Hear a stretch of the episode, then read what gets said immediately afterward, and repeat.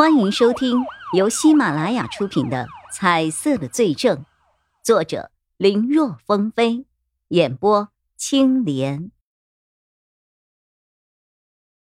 三分钟后，消息来了：不应该自扫门前雪。这句话说得好啊！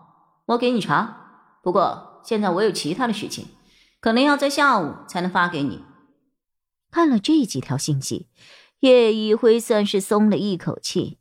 看来暂时资料方面应该不会有什么问题了。好，麻烦你了，谢谢。不客气。不过你最好说到做到。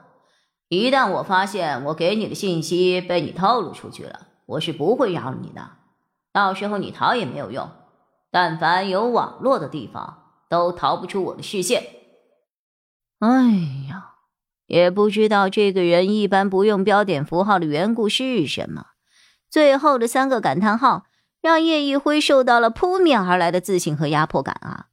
他甚至都有一种此时此刻就被这个人监视的感觉。你放心，我不会那么做的，更不会逃的。对于他的这条信息，对方并没有进行任何的回复。也不知道是懒得回复，还是并不是那么信任他的话，所以不屑于回复。这人应该就是孙伟策了。叶一辉看了一遍今天和之前与对方的聊天记录，怎么看怎么觉得这个人的行文习惯和断句的方式，在毕盖厄专案组时被孙伟策连续发信息轰炸时没有什么不同。正琢磨着呢。路旁出现了一个蓝头盔和一个黄头盔的外卖员，发生了争执，这引起了叶一辉的注意。两个人出于什么原因在争吵还不清楚，但瞧那架势要打起来了。王小虎那边也注意到了，于是赶忙靠边停车查看情况。就这样，一天的执勤开始了。叶一辉再也没有看手机的时间，如此一连忙碌了三天，叶一辉才终于又有了半天假，连中午饭也顾不上吃。他换了一身便服，便来到了何君远的住所前。他按响了门铃，随着门铃的响起，原本寂静的屋中传来了一阵物品掉落的声音。还没等叶一辉反应过来，到底发生了什么事儿，紧接着屋里又传来了一声女子的惊呼：“哎呀！”瞬间，叶一辉脑中闪过了几种可能，其中一种是对方因为门铃声被吓着了。那做什么事情才会被区区一个门铃给吓着呢？是做什么亏心事，还是说遇到了什么危险？不管哪种，他都没有理由不去看个明白。何况一想到何君染身上有颜色，叶一辉便不再迟疑。他立刻从大门旁的栅栏翻进了小院中，朝着声音发出的地方冲了过去。这个别墅区中，每栋别墅的占地面积都很大，除了房子之外，还有一圈不小的庭院。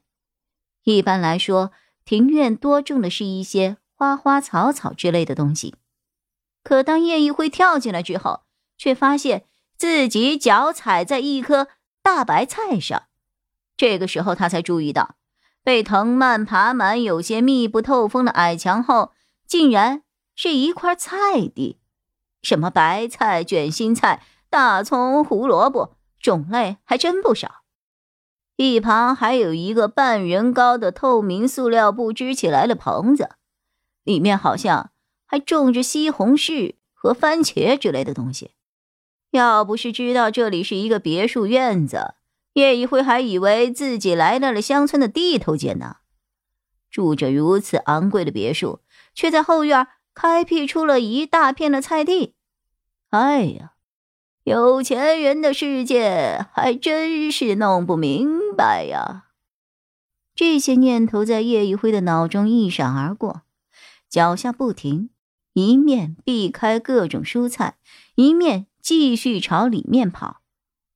你是谁？为什么闯进这里？何君远在别墅后方的草坪中低头捡东西，看到有人冒出来，被吓了一跳。但看清楚了来人之后，他顿时因为紧张而绷紧了身体，又放松了下来。不过脸上还是带着十足的戒备，他双手紧紧地攥着油画刮刀，看样子只要叶一辉有丝毫的异动，就准备和他殊死搏斗。现在是大白天的，我只要喊一嗓子，很快就有保安冲过来的。哎，你你不要误会啊，我是警察，我是警察呀。叶一辉看出何君远十分的紧张，生怕他做出什么过激的行为。赶紧掏出自己的警官证给对方看。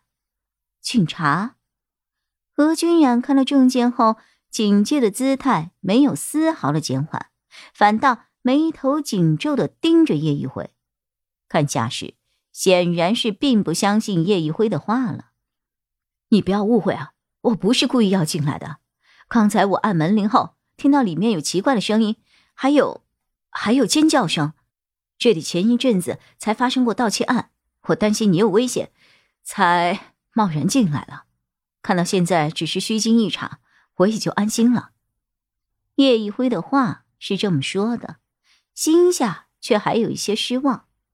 本以为何君然有颜色，又被他按个门铃就给吓着了，说不一定在院子里进行着什么分赃之类的亏心事呢。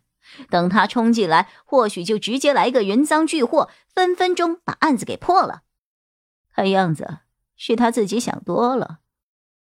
何君远此刻穿着白色的长裙，围了一个染满了各色颜料的白围裙，加上院子里倒在一旁的画架和散落在地上的油画颜料，或许刚才的声响。就是架子颜料倒在青砖地上发出来的吧？